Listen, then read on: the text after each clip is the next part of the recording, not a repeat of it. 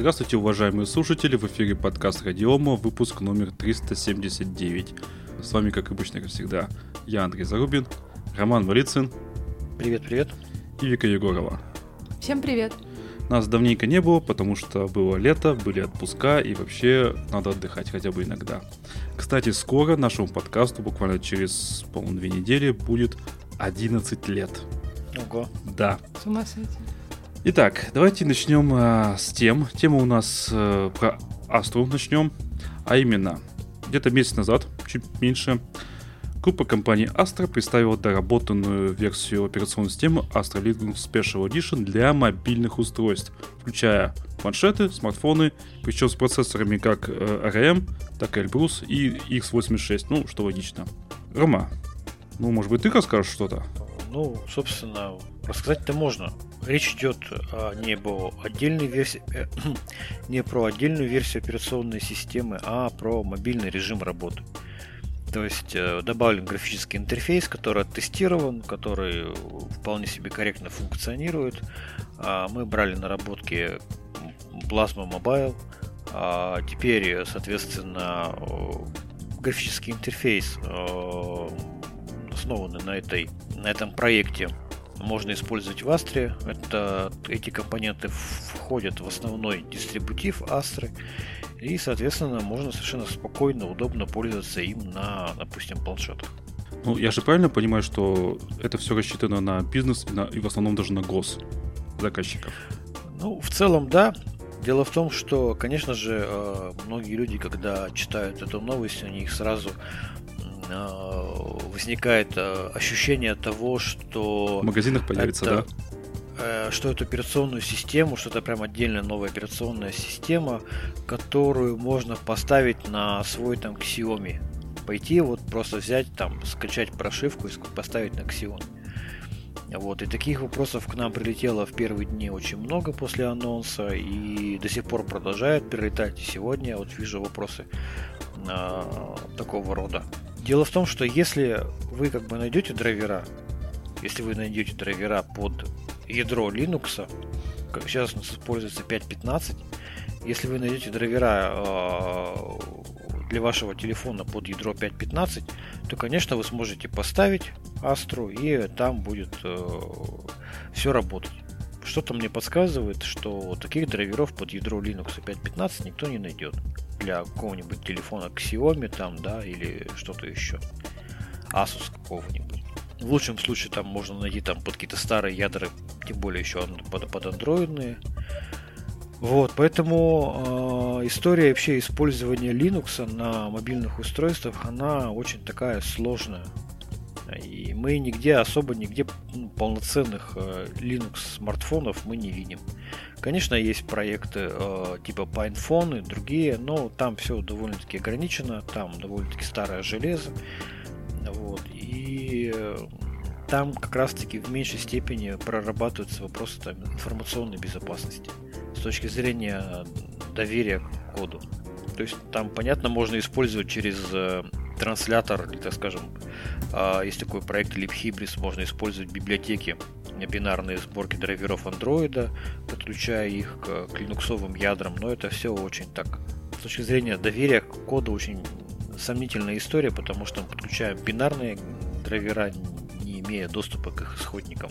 Вот. А так, ну, в целом, э, Linux крайне сложно на мобильных платформах, потому что все мобильные платформы разрабатываются либо под Android, самими разработчиками железа, либо под iOS.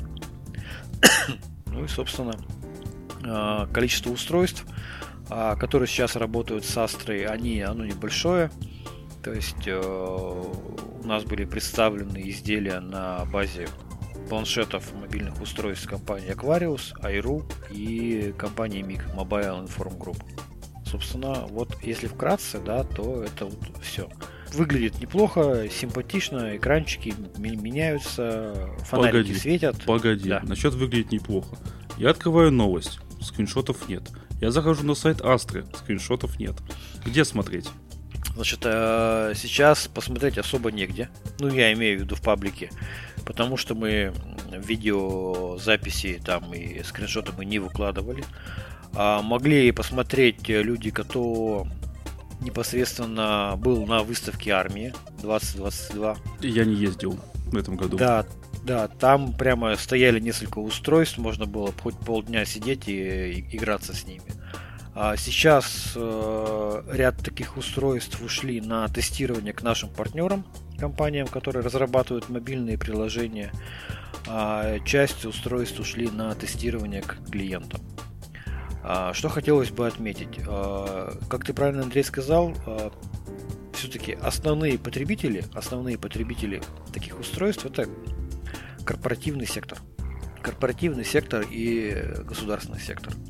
И зачастую, зачастую им вообще как таковой интерфейс, мобильный интерфейс не нужен, как ни странно. Ну подожди, что значит не нужен? Во-первых, он должен все-таки быть а... удобным. Я тебе сейчас расскажу. Пальчиком тыкать. Да в том-то все дело, что не, не нужен мобильный интерфейс а, многим корпоративным заказчикам, как таковой. А, то есть я сейчас подведу к этому. Понятно, что корпорации, они там ну, не рассчитывают на то, что они выдали сотруднику мобильное устройство корпоративное, и сотрудник будет этим при помощи этого корпоративного устройства сидеть в Инстаграме. Ну, логично, да, то есть мысль такая. Так вот, э, зачастую... Ну, смотря корпоратив... кто, только из маркетинга он. Ну, понятно. Корпоративные устройства, они зачастую работают следующим образом. Например, если ты ездил на Сапсанах из Москвы в Питер, там, да, или современные э, РЖД, там выходит проводник, у него в руках мобильный там планшет или смартфон, небольшой телефончик. И в нем в полный mm-hmm, экран видел. запущено какое-то приложение. И он в этом устройстве, в полный, которое там это, в этом приложении, которое запущено в полный экран, он там вводит данные билетов, там, да, пассажиров, паспортные данные, все. То есть там запущено одно приложение в режиме полного экрана. Все. Он работает только в нем.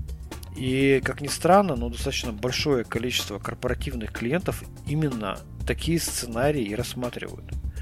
То есть мы уже сталкивались с тем, что в, этом, в одном крупном клиенте они говорят, нам ваш интерфейс вообще никакой не нужен. У нас будет одно большое свое приложение, а, в рамках которого мы будем использовать нужный нам функционал. Там использовать камеру, использовать там NFC, что-то еще. То есть они его один раз запустили в полный экран, все. То есть там даже а, сделано так, что когда операционная система загружается, там никакого рабочего стола нет, сразу загружается в полный экран это приложение, но большое. Там можно и PDF смотреть там и так далее, но оно все прямо вот, все в одном. Как ни странно, такие истории, они очень популярны среди корпоративных клиентов. Там, как, там где закупаются там, одно, однотипные устройства для выполнения там, каких-то определенных функций. Почему так делается? Ну, потому что готовых Android приложений, допустим, да, под эти функции нет. И поэтому людям так и так приходится писать такое приложение. А, допустим, постоянно его отключать, выключать тоже как бы ну, не очень удобно. Поэтому запускается в полный экран. В этом полноэкранном приложении сразу прописываются все необходимые функции, весь необходимый функционал, и сотрудники с ним работают. Они проводят с него учет, проводят а, какой-то контроль при помощи вот этих решений, и все. И с этой точки зрения, с этой точки зрения, а, вообще мобильный интерфейс становится ну, не, не, не, там, не на 100% супер актуальным. И здесь гораздо больше, там, большее значение приобретают там, драйвера. Качество работы с драйверами, качество работы с э, оборудованием, с какими-то датчиками и так далее. Но, тем не менее, мобильный режим теперь в операционной системе Astra Linux полноценно есть, мы его поддерживаем, мы его сопровождаем, а, исправляем баги, ждем, как говорится, устройств, которые будут э, востребованы нашими заказчиками. Так, в первую ну, очередь, да. А, прости, говори, говори. В первую очередь заказчики хотят именно устройство получить. Они должны там, они их требования определяют по, по стоимости, по весу, по диагонали, по наличию каких-то там датчиков. Э, это вот основное. Наличие операционной системы, оно для них уже ну, некий второстепенный, второстепенный, второстепенное значение имеет. Так вот, я хотела спросить просто, ну, про компании корпоративные это понятно, а когда мы увидим планшет с предустановленной Астрой в магазине? Или Астра вообще не ориентируется на это?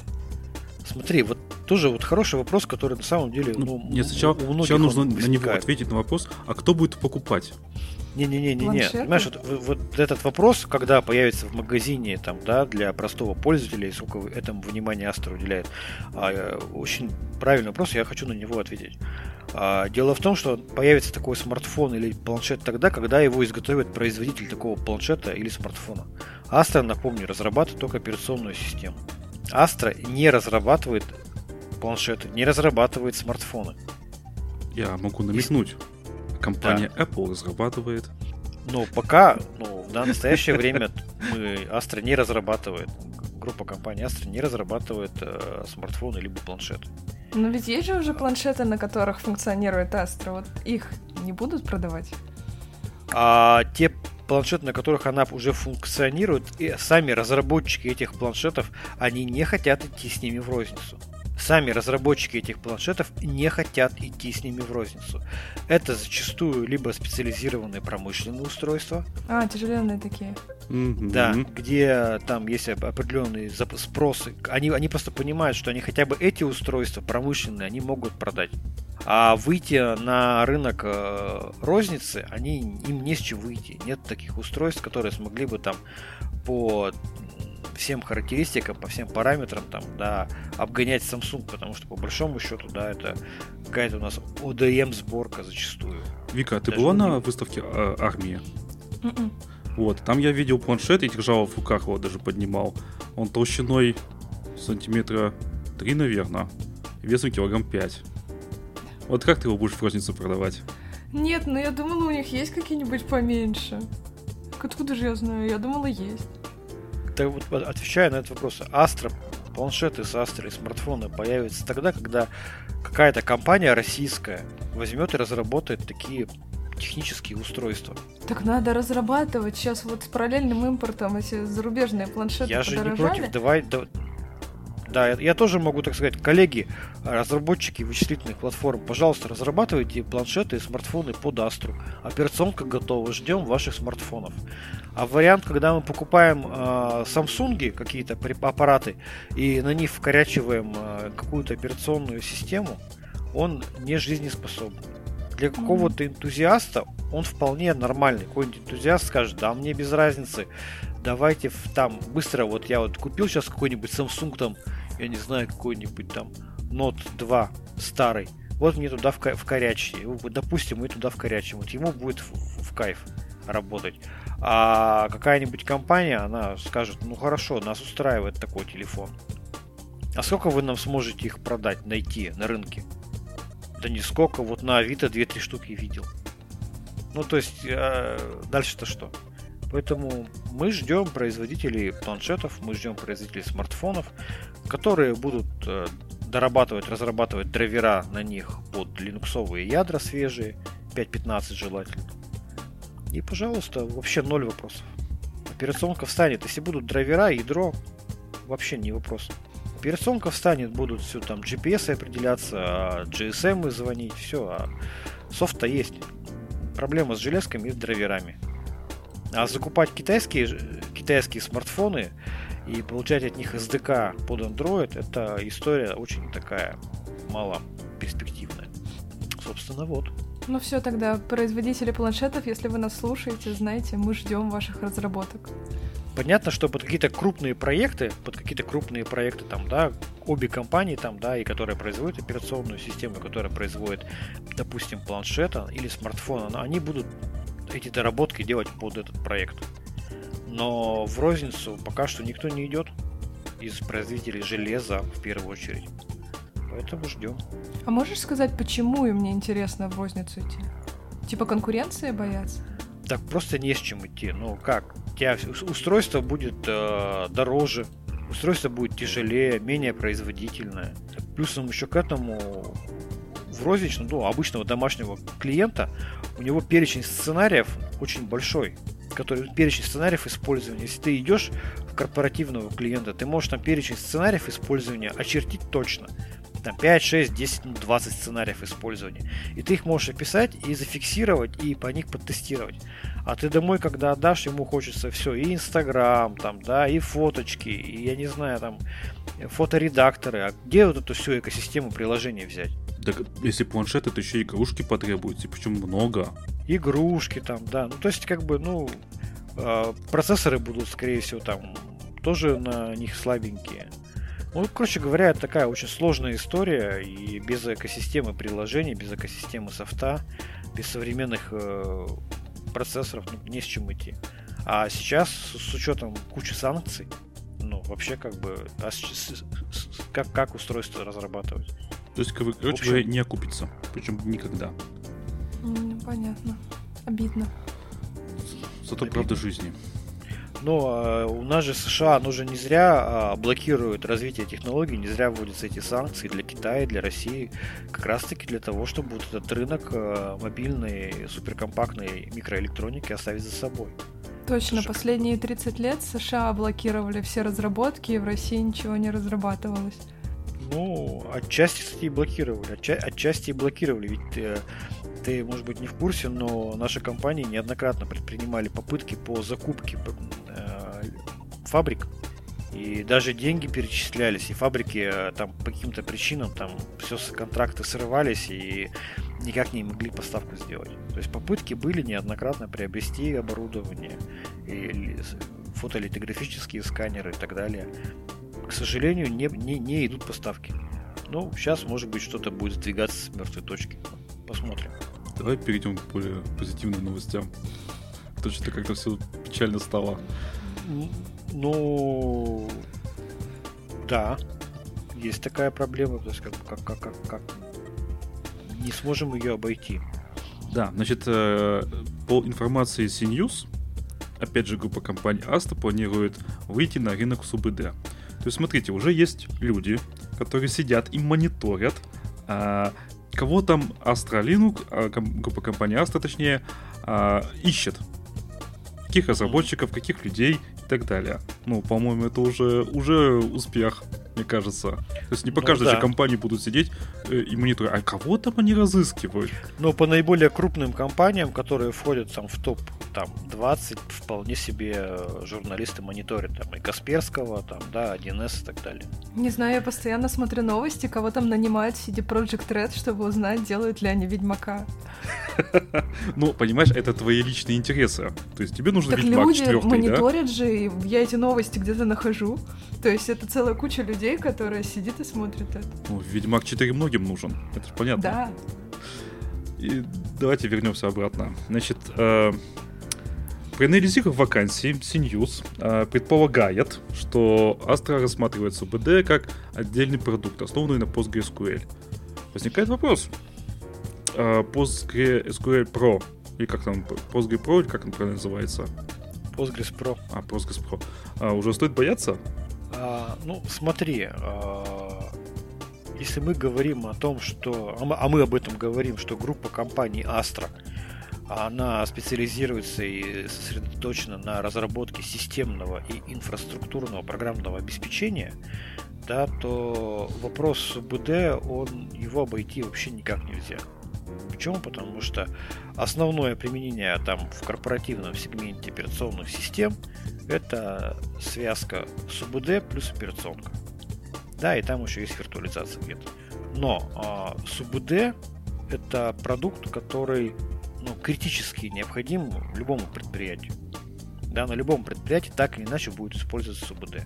То есть э, представить себе разработчика системного инфраструктурного ПО, который не уделяет внимания разработке базам баз данных, это очень как бы, ну, странно. Подожди, а да? вот, допустим, у компании Red Hat есть ли своя СУБД? Я чуть не слышал. А, слушай, я не помню, сходу тебе не скажу. Но однозначно то, что внимание Red Hat уделяется разработкам СУБД, да, это прям ну 100%, потому что, например, если ты возьмешь типовые профили предустановки э, RHEL, да, то ты увидишь, там есть типовые профили, там настройки под, э, под Postgres. Да, ну, то есть... Там же речь идет не о разработке своей, а вот тут даже пишут о приземлении постгры, то есть я так понимаю, что будут просто ее дорабатывать и поддерживать. Ну, вполне возможно, потому что, еще раз говорю, что, ну, например, возьмем наши российские компании. Вот компания Redsoft, которая делает операционную систему RedOS. У них есть своя база данных, Red база данных. Возьмем компанию Microsoft, да, у них есть Microsoft SQL.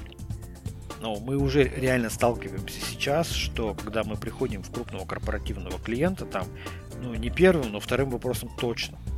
Это вопрос э, СУБД, это вопрос экспертизы в области СУБД, это вопрос э, поддержки СУБД. Э, вопросов по СУБД, ну, реально очень много. Понятно, что какой-нибудь там домашний админ с этим вообще не сталкивается.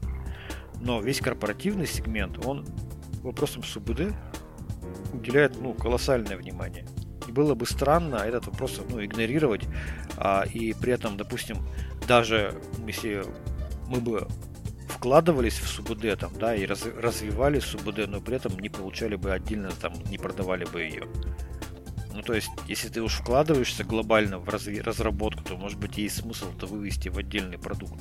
Поэтому это просто э, логическое э, развитие ситуации, связанное с э, стратегией группы компании Astra на разраб... создание глобального вендора системного инфраструктурного программного обеспечения. Мне кажется, Поэтому... первое, что нужно будет сделать, это настроить связку с Postgre и 1С из коробки, так сказать. Ну, чтобы... это уж, это уж, да, это, это уж самое то, что вот на поверхности конечно. лежит, конечно. И, видимо, нанять отдельную техподдержку по этому. Но учитывая, что мы все-таки, наша редакция PostgreSQL, она идет уже в, в рынок с доработками, с нашими, то, ну, как бы, почему нет?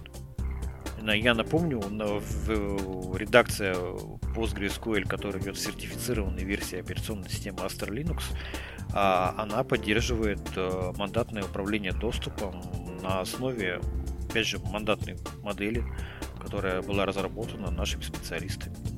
Э, базы данных, которые есть на рынке, тоже основана на PostgreSQL, такого делать ну, не умеют. Поэтому наша доработка, да, это уже повод говорить об отдельном продукте, которая уже идет уже, уже несколько лет в рынок. Просто мы ее отдельно никогда не продавали. Собственно, стоит ли пугаться, не стоит ли пугаться, это посмотрим. А, я думаю, что мы все равно находимся пока что в, разных сегментах рынка, и компания Postgres Professional, она больше ориентирована на высокопроизводительные решения. Мы пока что ориентированы на более защищенные. Я думаю, что место всем на рынке хватит. Не, кстати, когда я э, на, когда еще работал на заводе и, и решил перейти, перетащить 1С на Linux. Ты, ты знаешь, ты так говоришь, когда ты работал на заводе, мне сразу такой образ, что ты такой, знаешь, стоишь за токарным станком. Нет, я сидел в, в отдельном кабинете за компьютером с моими мониторами. Так вот, э, сначала я, естественно, попробовал Postgres Pro. Ну, как бы я думал, что там все как бы из коробки, вы знаете, оказалось все не так просто. И самое главное, информации в интернетах по, ну, было очень мало. Поэтому я пошел по простому пути, я скачал обычную Postgre, накатил туда патчи от 1С, и все взлетело как ракета, легко, непринужденно. То есть было проще использовать обычную Postgre. Потому ну, что информации смотри, много. А, дело в том, что если мы говорим там про Postgres Pro, я как бы ну, не сильно большой специалист в их решении, да, но могу ошибаться, но насколько я понимаю, а, основной профит в их, а, так скажем, в их истории это возможность доработки СУБД под конкретные требования заказчика.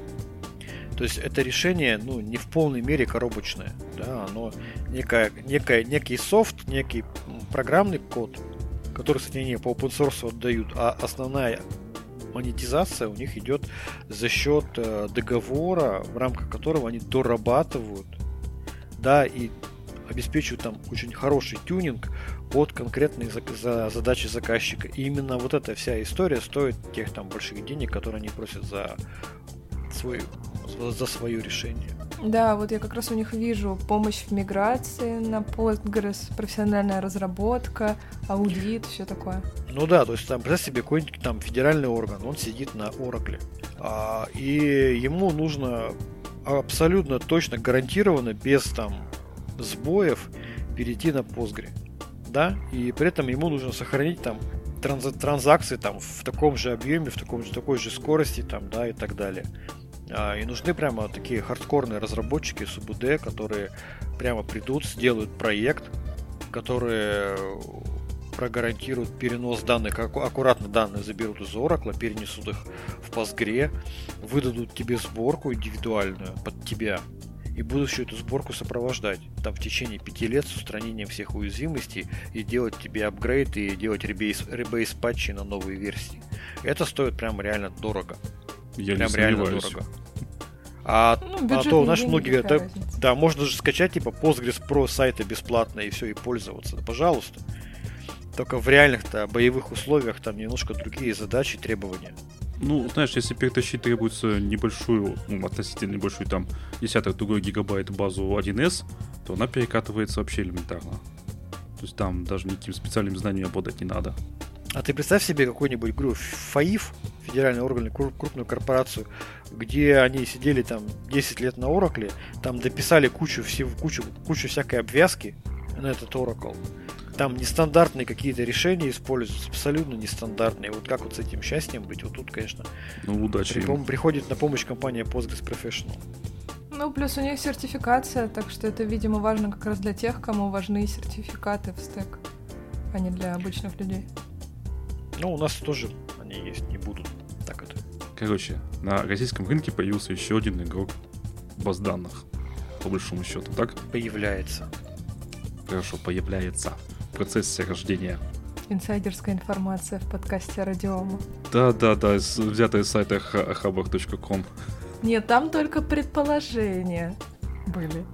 А, вот оно что. Ну да, теперь тут подтвердили. Ну что, идем дальше. НАСА выбрала процессорную архитектуру для будущих космических аппаратов. Это ядра RISC-V.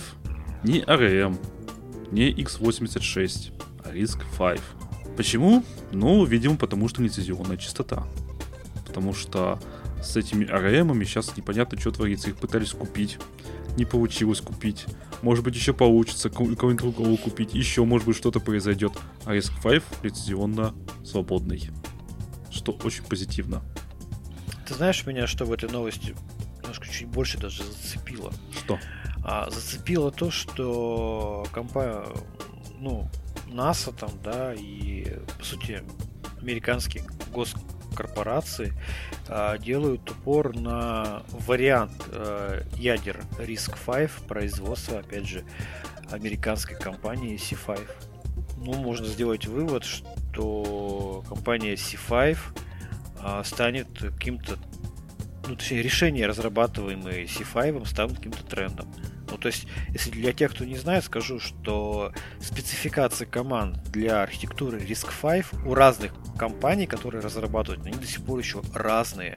И идет конкурентная борьба между компаниями, которые разрабатывают ядра для процессорной архитектуры RISC-V на, насчет того, что какая чья спецификация станет основополагающей.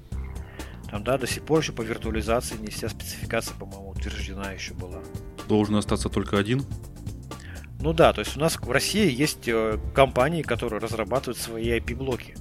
Там тот же Cloudbeer, Syntacor, еще компания, по-моему, одна, если я сейчас на скидку не вспомню. Которые тоже разрабатывают IP-блоки для э, процессорной архитектуры RISC-V. А, но теперь им придется смотреть в сторону компании C5 и как-то обеспечивать свою совместимость, видимо, с ними, потому что если система команд будут различаться, то, возможно, они будут не в тренде.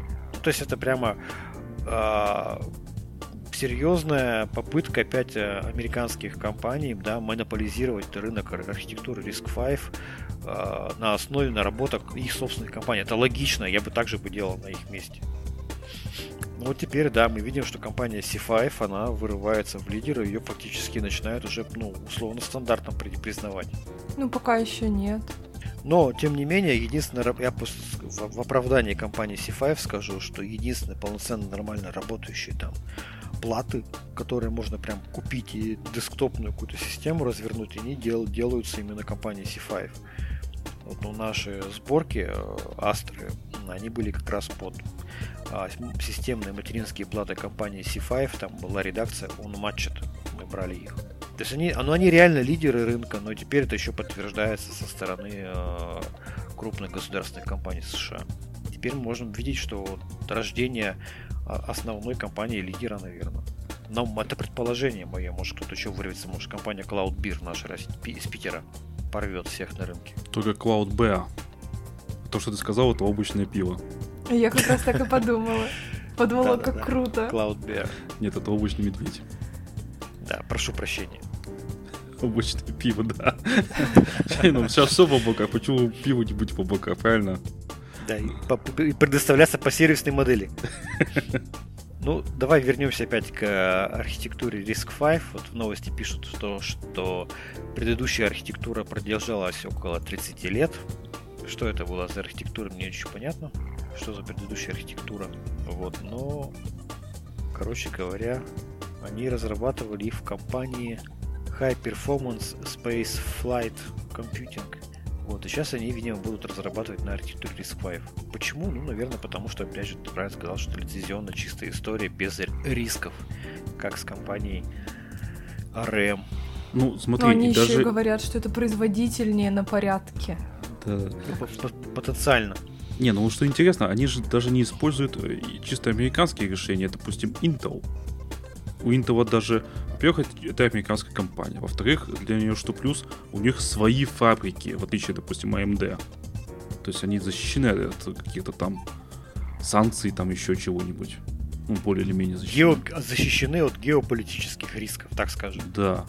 То есть, ну, понятно, что фабрики там расположены не только в США, но они в США там что-то есть и собираются строить, там какие-то 20 миллиардов, мы уже это обсуждали, э, собираются вкладывать, что, конечно, колоссальная сумма. Но вот, почему бы не Intel, который точно э, работает, точно производительный. Ну, с энерговыделением, правда, тепловыделение у него улетает слишком уж большое. Там уже под 200, что ли, ватт у топовых решений. Может, поэтому еще заодно. Ну да. Вот. Ну и потенциально, видишь, они архитектура открытая, постоянно расширяемая. Это предполагает, что нам эта архитектура RISC-V может продерж... продержаться дольше ввиду своей гибкости и отсутствия лицензирования. Что, в принципе, ну, для космической отрасли это прямо must-have. То, что надо. Ну что, давайте дальше. Да, давайте. Про Россию. Вернемся в Россию. Sony Music отзывает каталоги зарубежных исполнителей и стриминговых сервисов Российской Федерации. То есть что именно? А, все э, иностранные э, э, исполнители, это важно, именно иностранные исполнители, будут исключены из таких сервисов, как Яндекс Музыка, Звук и ВК Музыка. Ну, то есть там все Beatles, Pink и так далее, и так далее. На английской Википедии, там в, коммен- в комментариях новости, там есть ссылка на английскую Википедию, где с- и там с- список довольно большой на то, те музыкальные коллективы, которые, собственно, записываются через Sony. И там довольно много. Я уже посмотрел, там есть кое-что из того, что слушаю я. Соответственно, все, скоро в Яндекс Музыке их не будет, а я пользуюсь именно Яндекс Музыкой. Блин, я тоже перешла на Яндекс Музыку, а стой, надо походу возвращаться на это, на Apple Music, что ли.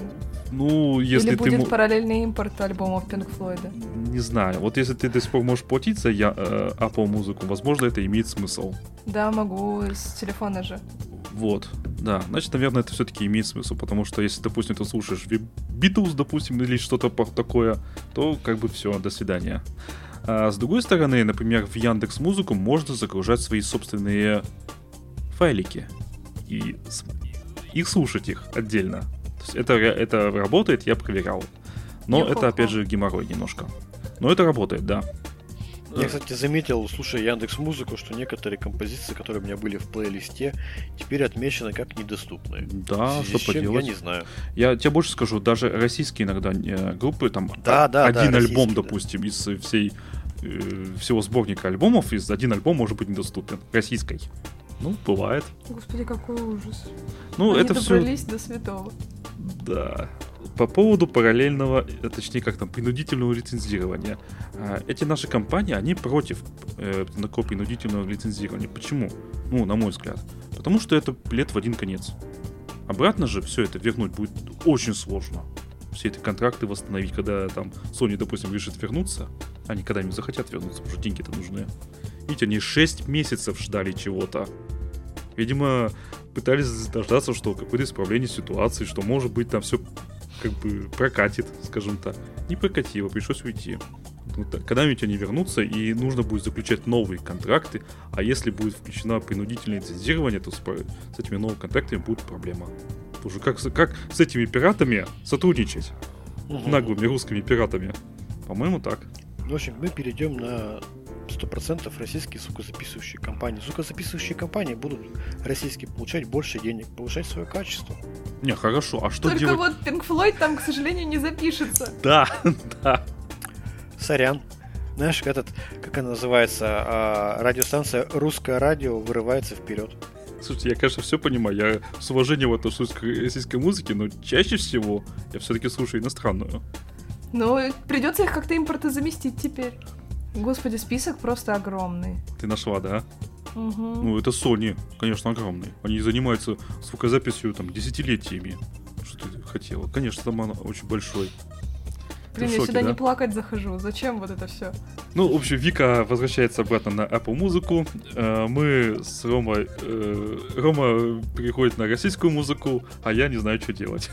Ну, видимо, придется тебе купить симку Билайна и тоже оплачивать Apple музыку. Подожди, у меня же Android. А, а нет приложения, нет такого? А ну я тогда с компа слушать только. По-моему, нет. А зачем это Apple? Ну, на винду-то можно iTunes установить. Божественной. Apple музыки можно использовать только на app смартфонов Apple. Да нет, почему? iTunes же можно установить на винду, значит, можно и Apple музыку запустить. Слушай, ну ты меня смутила. Надо поискать. По-моему, ну по-моему нет. Там же есть э, Google музыка. Она не такая божественная, как Apple музыка. Ну вы же понимаете. Ну, конечно. Вот давайте. Apple музыка, да, заходим. Ух ты, есть. Офигеть. Действительно есть, я не знал. Ну, А, все, неё- наслаждайся. Да, почему-то у него только 3,5 звездочек из 5. Видимо, что-то Потому не так. что это пользователи андроида там минусы А, ненавидят, да, я понял, да. Да, да, хейтеры. Хейтеры. Слушай, ну это интересно, по большому счету, так, э, информация для размышления, скажем так, на подумать. Это альтернатива перехода на исключительно российские группы. Или китайские. BTS. Вот они, слева направо. Я, А я кстати, никогда не, слуш- не слушал китайский металл. Возможно, он хорош. Блин, не знаю, я когда-то слушала японский рок. Это довольно прикольно. Ну, японский, наверное, нам выключили, я так подозреваю. Ты сейчас, у тебя импортозамещение американского рока идет за счет э, перехода на китайский рок. То есть мы Да, вообще. китайские, китайские товары не только будем, да, но и еще и музыку. Ну, я подозреваю, что китайский металл специфический, мне так кажется. Японский-то Ну, довольно скорее всего, специфический. Ну, он довольно прикольный, к нему несложно привыкнуть. А ты аниме смотришь? Раньше смотрела, поэтому я и слушала А потом выросла, да? музыку. Да. Понятно. Ну что, решение есть для тех, кому очень сильно Китайский надо. рок нас спасет, да? Да. А Вместо теперь Pink давайте Floyd, поговорим о том, почему компания Apple злая. А именно, э, Apple потребовала от YouTube убрать контент государственных СМИ из iOS-приложений. То есть, компания YouTube обязана из своего приложения убрать э, контент государственных СМИ. В противном случае само приложение YouTube будет удалено из а- Apple Store. Или App Store, как он правильно называется? App Store, да? Мгм. Вот. Соответственно, что сделали в Рутубе? Они выключили э, возможность установки своего приложения для всех, кроме России, Казахстана и Беларуси. Соответственно, в России, Казахстане и Беларуси вы можете посмотреть э, российские СМИ в Рутубе. Во всех остальных странах не можете. Это называется свобода и демократия. Блин, обычно вот я всегда защищаю всю эту фигню, но тут даже мне уже нечего сказать, извините. Это просто э, российские СМИ преподают неправильную информацию. Не, демок- не демократичную. Соответственно, должно быть выключено. Это демократично. И свободно. Ну, это цензура называется. Это политическая цензура. Они просто боятся правды. Да. Но Кстати, я Apple, я, думаю, все равно на правду. То есть им сказали, они сделали. Тут как бы... А, отлично. А где новость тогда про Google? И аны- аналогичные действия? а, может быть, еще будет. А, да, да, да. Google сопротивляется, да?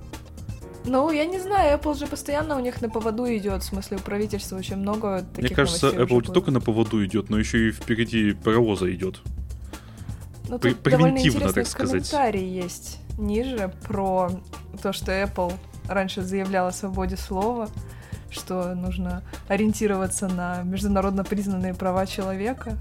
Никакой свободы Ну, знаешь, слова, врагам свободы слова. С- с- с- Свобода слова, но для тех, кого надо свобода слова. Да-да-да. Это же все такое себе. Очень легко поворачивается. Ну вот так. На Ютубе, значит, все каналы удаляются. Даже удалили канал Дмитрия Гоблина-Пучкова, как мы помним. У которого было 3 Это- миллиона это подписчиков. Ниже пояса просто, в самое мурчало. Ну, я зато теперь установил на свою Android TV приставку приложение Рутуба только для того, чтобы смотреть канал Пучкова. Как он хрюкает свинкой? Да. Он там начал выкладывать э, серии по Гаматрон с э, Климом Жуковым. Я с удовольствием смотрю. Ну вот видишь, так вот и импортозаместился на Рутуб. Да, Поздравляю. да, да. Мне просто не, не очень приятно видеть э, примеры цензуры от э, компаний, государств, э, которые всегда заявляли о том, что вот э, нужна свобода слова, бились за это. Оказалось, это все лицемерие и свобода слова. Они говорили о свободе слова тогда, когда им не давали рта раскрыть. А когда у них появилась возможность другим рот закрыть, они с удовольствием его закрыли. Как хорошо, что у нас никто никогда не говорил о свободе слова, поэтому если она нарушается, это все нормально. Ну, все как у всех. Ну, да, вот именно. Все как у всех. То есть это, это Ну просто не надо практика. каких-то там добрых эльфов светлых и так далее. Вот и Просто все. не то чтобы это хорошо, но это как у всех, поэтому просто принимаем. Вы же знаете, что государство в первую, во вторую и в третью очередь это аппарат угнетения. Любое Да, государство. любое государство. Поэтому не надо тут, чтобы иллюзии какие-то были. Боже, о чем мы тут заговорили? Да. Да, кстати, не забудьте Ну- после записи подкаста получить свои талоны на интернет. От ваших кураторов только из после КГБ. предоставления справки. Да-да-да. Ну что, на этой позитивной ноте давайте закругляться. А, с вами был подкаст Радиома, выпуск номер 379. С вами были, как обычно, как всегда, я, Андрей Зарубин, Роман Малицын Пока-пока. и Вика Егорова. Всем пока. Пока.